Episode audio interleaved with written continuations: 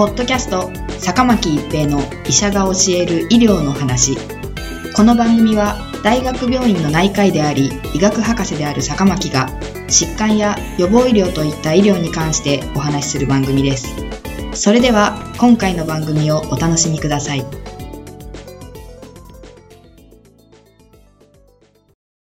皆さんこんにちは、坂巻一平です。ポッドキャスト、坂巻一平の医者が教える医療の話。今回は、過媒介感染症です。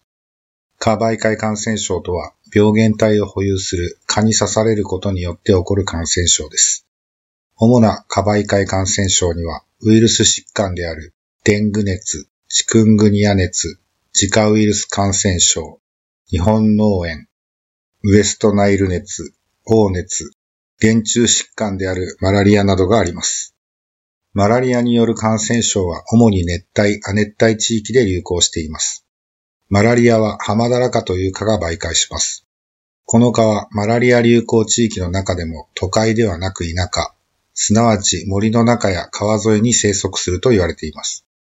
マラリアには3日熱マラリア、4日熱マラリア、卵系マラリア、サルマラリア、熱帯熱マラリアがあります。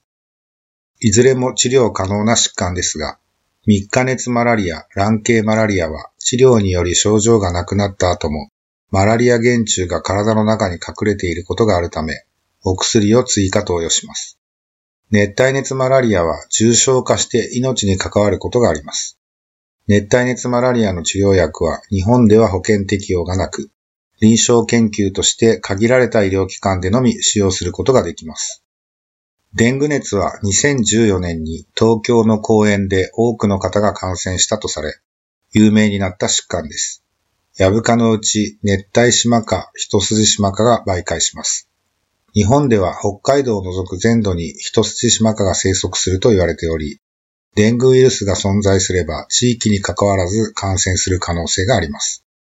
デング熱では血小板という出血を止める血球が減ることがあり、重症化したり命に関わる場合があります。2019年10月、海外渡航歴がなく、国内で感染したと思われるデング熱の症例が報道されました。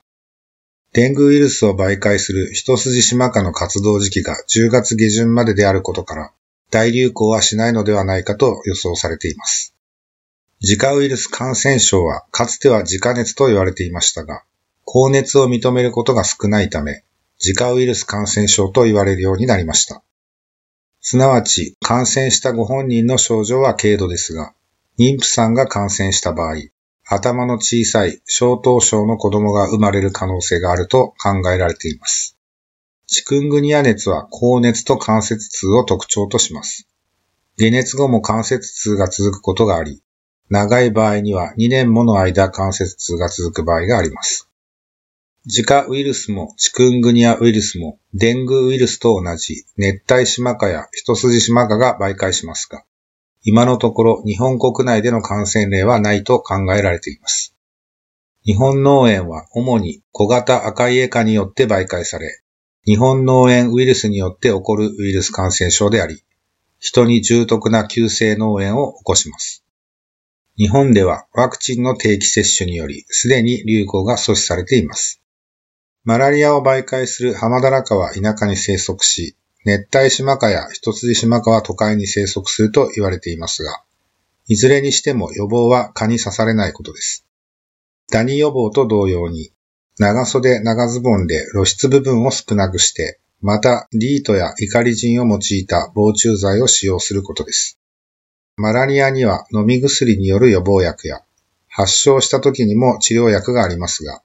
デングウイルス、ジカウイルス、チクングニアウイルスには予防のためのワクチンも治療薬もないため、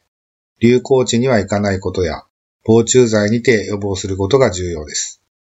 ポッドキャスト、坂巻一平の医者が教える医療の話。今回は過媒介感染症でした。ありがとうございました。ポッドキャスト坂巻一平の医者が教える医療の話今回の番組はいかがでしたか？次回の番組もお楽しみに。